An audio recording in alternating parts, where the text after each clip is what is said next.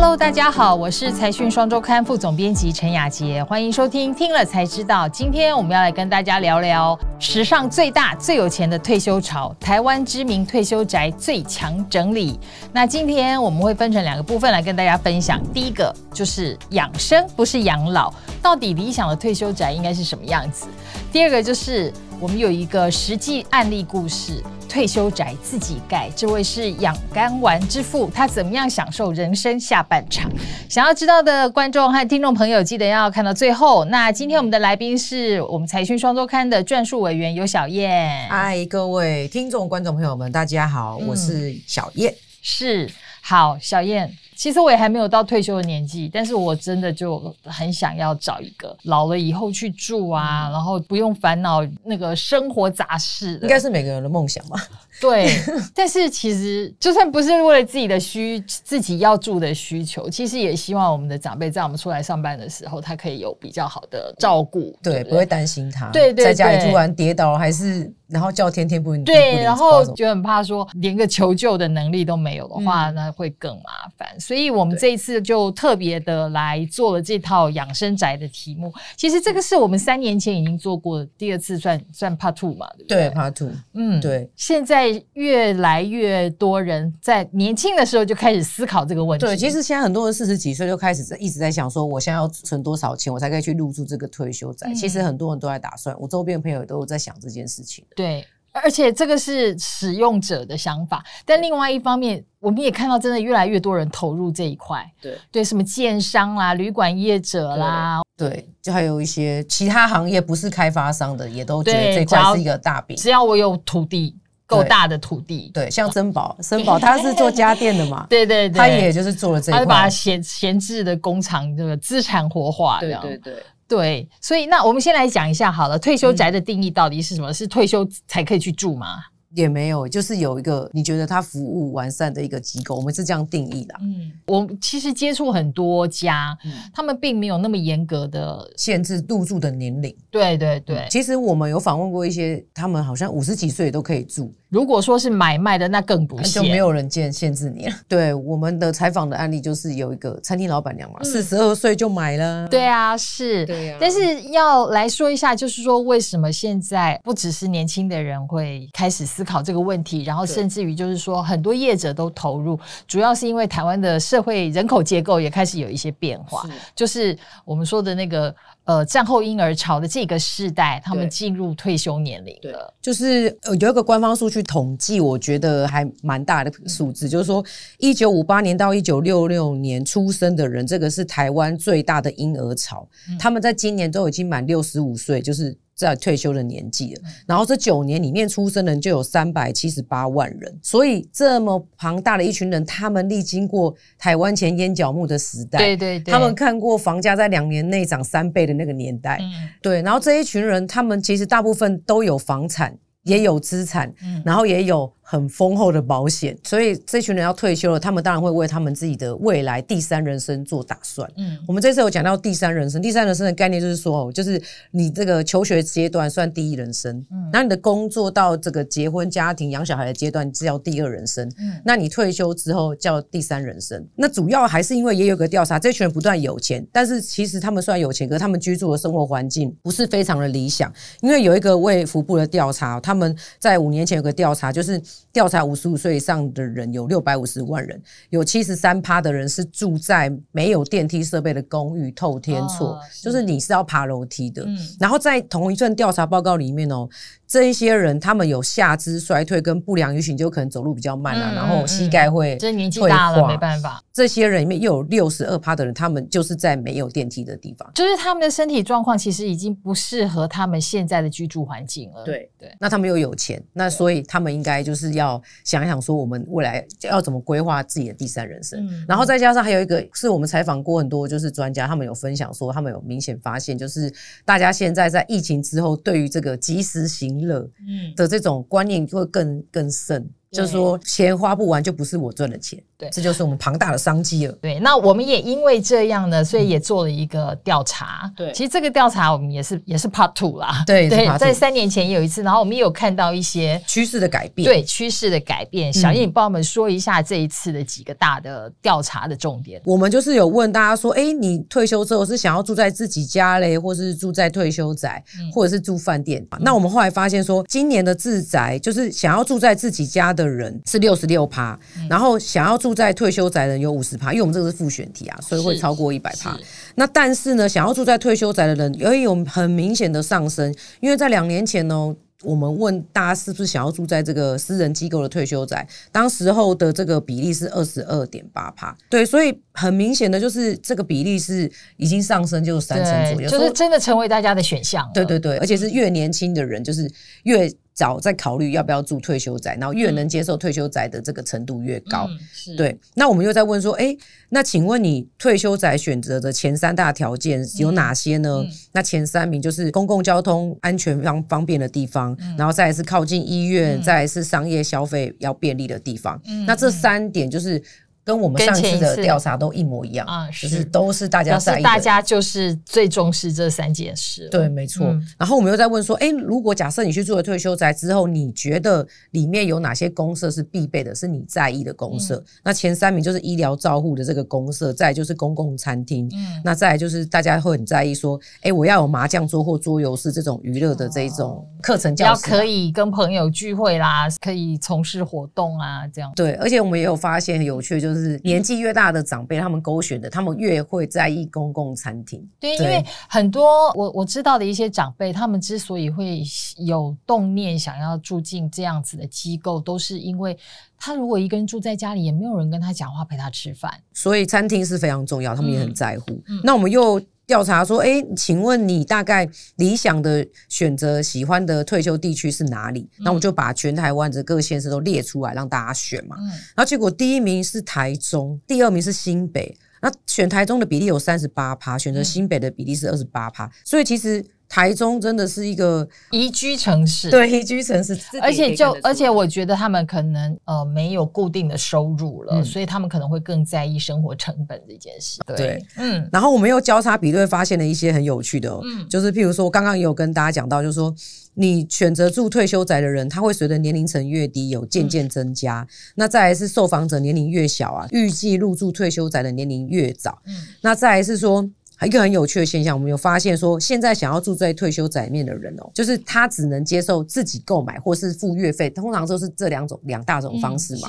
那他只愿意接受自己购买的这个趋势有明显的上升，然后大概上升了十六个百分点，这蛮高的。就说大家现在宁可买自己的退休宅，不要用租的。嗯，你觉得背后原因有可能是？当然，第一是台湾人喜欢就有土是有财嘛。对对，还是把它当做是资产的。对，那另一方面可能是不是觉得就是如果我不是用买的，我用租的，那有一天我可能。老了不能付不起，我会不会赶出去 啊？是，所以哦，对，再怎么说用买的可能比较安心。是是是，对，也是一个考量，就对对对。好，那除了这些情况之外，我们这次还有很重点的一件事，就是我们做了台湾的十大知名退休宅的总整理。对对，因为大家都很想知道到底退休宅是什么样子，然后到底住进去需要什么样的条件，然后对，所以要付多少钱？对对对，所以我们这次去了好几个点哦。对 对，其实看了蛮多地。方的，你要不要挑挑几个你印象比较深刻的案例来说？哦，是，这是跟雅杰副总真的去了蛮多地方，上山下海的考察。所以呢，要知道我们这个退休宅的情报，要记得买我们财讯最新的这个内容。是，这是我们第六百八十九期的封面故事。没错，没错，因为所有的情报都在里面呢。嗯，对，这个我们。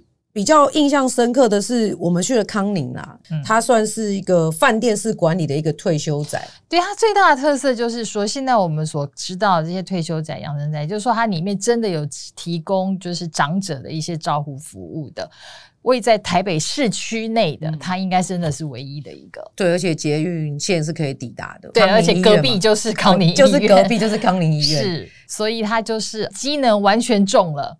对，前面要的，这就是刚才我们前面交通方便啊，商业机能都有啊。对，然后又临近医院，是。啊。那这次我们有去采访一个美国回来的一个那个丽北北，嗯嗯嗯嗯，对对，他也是早年移居美国。但我觉得他们就是很明显的，就是是高收入、高资产族群嘛。对，因为说真的，他们在这个方面的支出呢，并不低。我们的表格上面比起来是算低的。对，没错，我就是要说，就是像我们访到的这个案例，利北北，他就是跟美国比较的话，他觉得太划算了。在美国要同样条件的这样子的一个住宿机构的话，至少要花两倍的价钱。对对，先大概讲一下我们这个十大退休宅面有整理哪些情报。嗯，就是润福星象退休宅的先驱。对，然后有一定的规模的，其实第一个就是润福啊，润福是在淡水的这个案。就是属于润泰集团旗下，它有三百户，它在一九九六年的时候就推出了。那接续的再有康宁，然后再有长庚养生村，然后最近几年比较火红就乐桃居嘛，乐桃居的综合啊，那我们刚刚有讲到新北的三支的案子，它未来也会有乐桃居。嗯然后还有和情共生宅是在台中啊，还有好好园馆在台中。那我们这次还去了台南采访了这个俊杰馆，它也是一个退休宅。那还有一个最新推案的叫做大义高年级俱乐部，就是它也是在台中。在台中。对，那我们有分为大家分出，呃，有出租型跟出售型的，那大概的金额是落在多少钱？对，然后大家可以来好好的来买财讯看一下。对，而且我们这里面列出的其实只是成立一段时间、营运一段时间了的，甚至于就是最后至少就是说它的规划已经很具体的，然后有很多还在盖的，还没有正式推出的，更多的是在盖。对对对，后面我们还是会继续的为大家更新这些资讯。对，因为真的这个需求是很明显的在成长。对，好啊。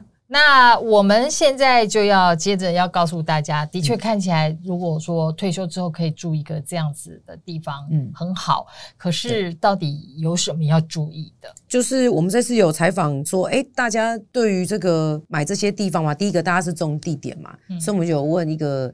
专家就是，呃，他叫蔡方文，他其实在整个乐龄界、高龄界应该蛮有名的。对对。他当年就是打造这个双联安养中心的这个，呃，尤其是里面很多退休宅，他都有参与对对对。所以主要要提醒大家是说，觉得如果你想要买退休宅，交通还是一个蛮大一个考量点啊。所以建议是说，在半个小时以内，就是可以接触到这个大众交通运输系统是比较理想的。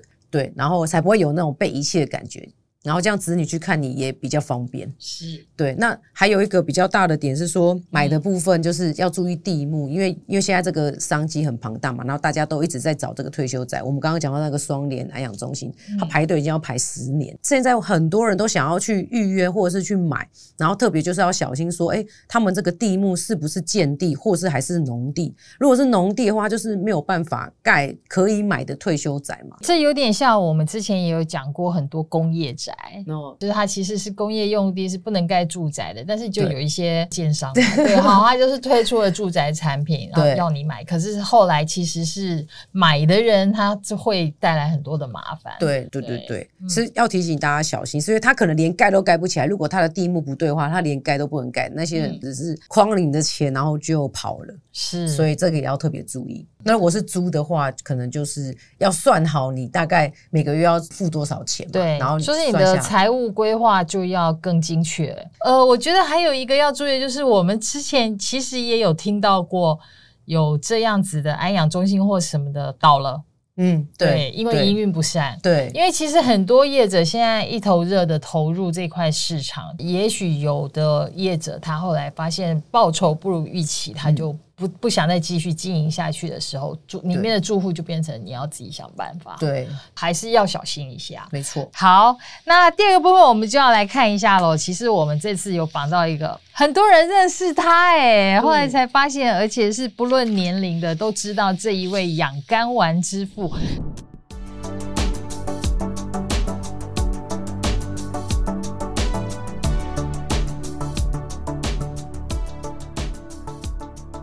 如果你喜欢我们的节目，欢迎大家订阅财讯频道。Podcast 的听众呢，也欢迎订阅支持，并且给我们五颗星的留言哦。他的退休故事，我觉得还挺有趣的。是这次访问到他，然后大家给我很多回馈，说：“哎，你中你怎么访得到我小时候在电视上 看到的那个人？” 对，是啊，对，我们这采访到养肝丸之父李生普李医师啊。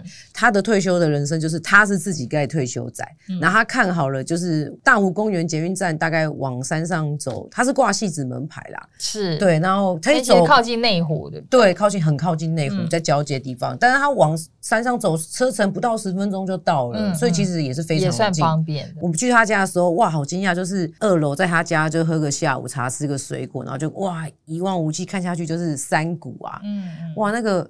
就是景致非常让人印象深刻。他会分享是说，因为他自己工作已经很忙，到现在他还在看诊，就一周看三天，所以他不算完全退休，他不算就半退休。对，而且他说他在市区很神奇的，就是他睡八个小时还是睡不饱。嗯，可是他一住在山里面睡觉，他睡六个小时就会精神饱满。嗯，然后加上车程时间来回一个小时，然后他觉得那这样子还是划算，那他就选择自己干。重点是那条街上。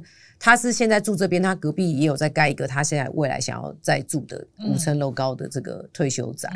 那其实我觉得他的故事是大家可以看一下的，因为买地自己盖一个农舍或什么的，然后作为退休，其实是很多人的，也是很多人的梦想。只是我们这次没有特别去讨论这一块了。对，可以在期待之后的后续报道。对对对对，是好。所以他就是他对于自己的退休生活，他是很早就有很确定的方。想，然后而且他也有能力去实践。对，好，那在节目的最后，我们要来念一下财团在听了才知道第一百四十四集，日股十年涨两百九十三趴，散户之神资产暴增两万倍，日股暴涨背后的动力是什么呢？